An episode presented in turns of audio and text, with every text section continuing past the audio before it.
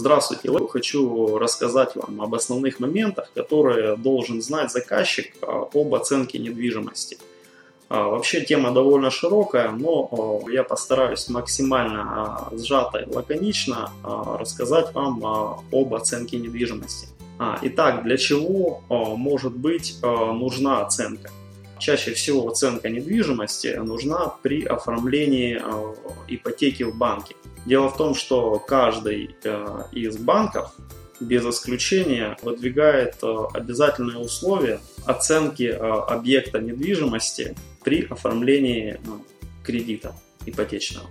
Это может быть квартира, дом, таунхаус, неважно. Оценка нужна всегда. Второй распространенный случай, при котором может быть необходима оценка, это вступление в наследство. Также оценка может быть нужна а, при разделе имущества супругов при разводе. А, результатом оценки недвижимости всегда а, является отчет об оценке, который составляет оценщик по завершению процедуры. Отчет об оценке, как правило, содержит от 30 до 100 и более листов формата А4.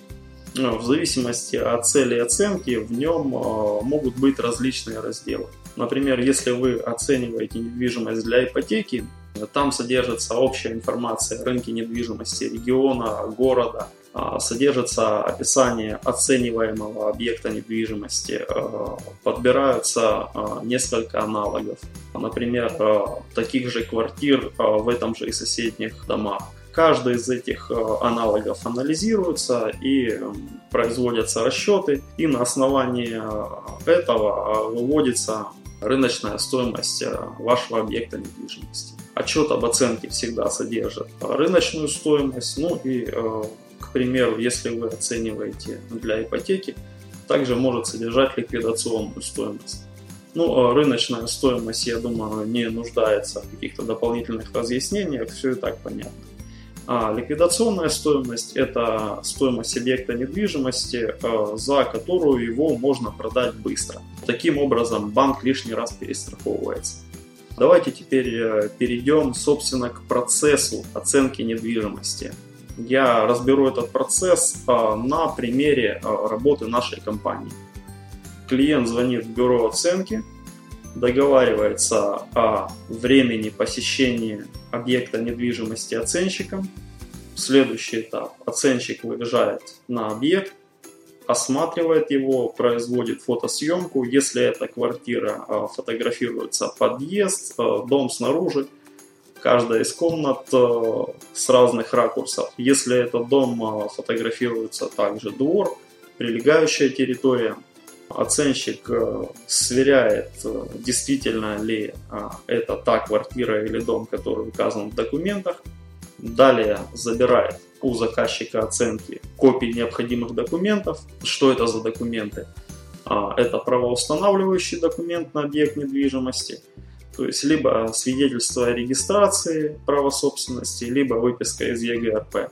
Это технический паспорт, кадастровый паспорт, также э, может быть другой набор документов. Но э, лучше в каждом конкретном случае уточнять э, у оценщика, какие конкретно документы нужны именно вам.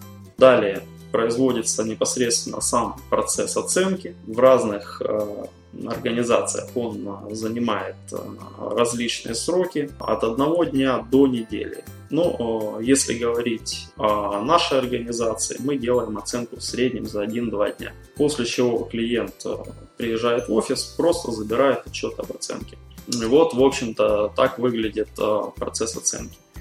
Следует э, отдельно сказать об оценке недвижимости для ипотеки.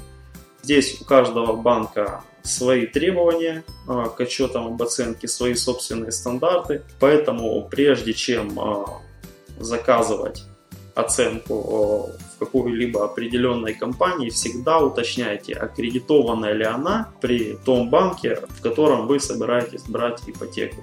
Ну, на этом, пожалуй, все. Более подробную информацию о различных видах оценки вы можете подчеркнуть на нашем канале. Также вы можете перейти на наш сайт. На этом все.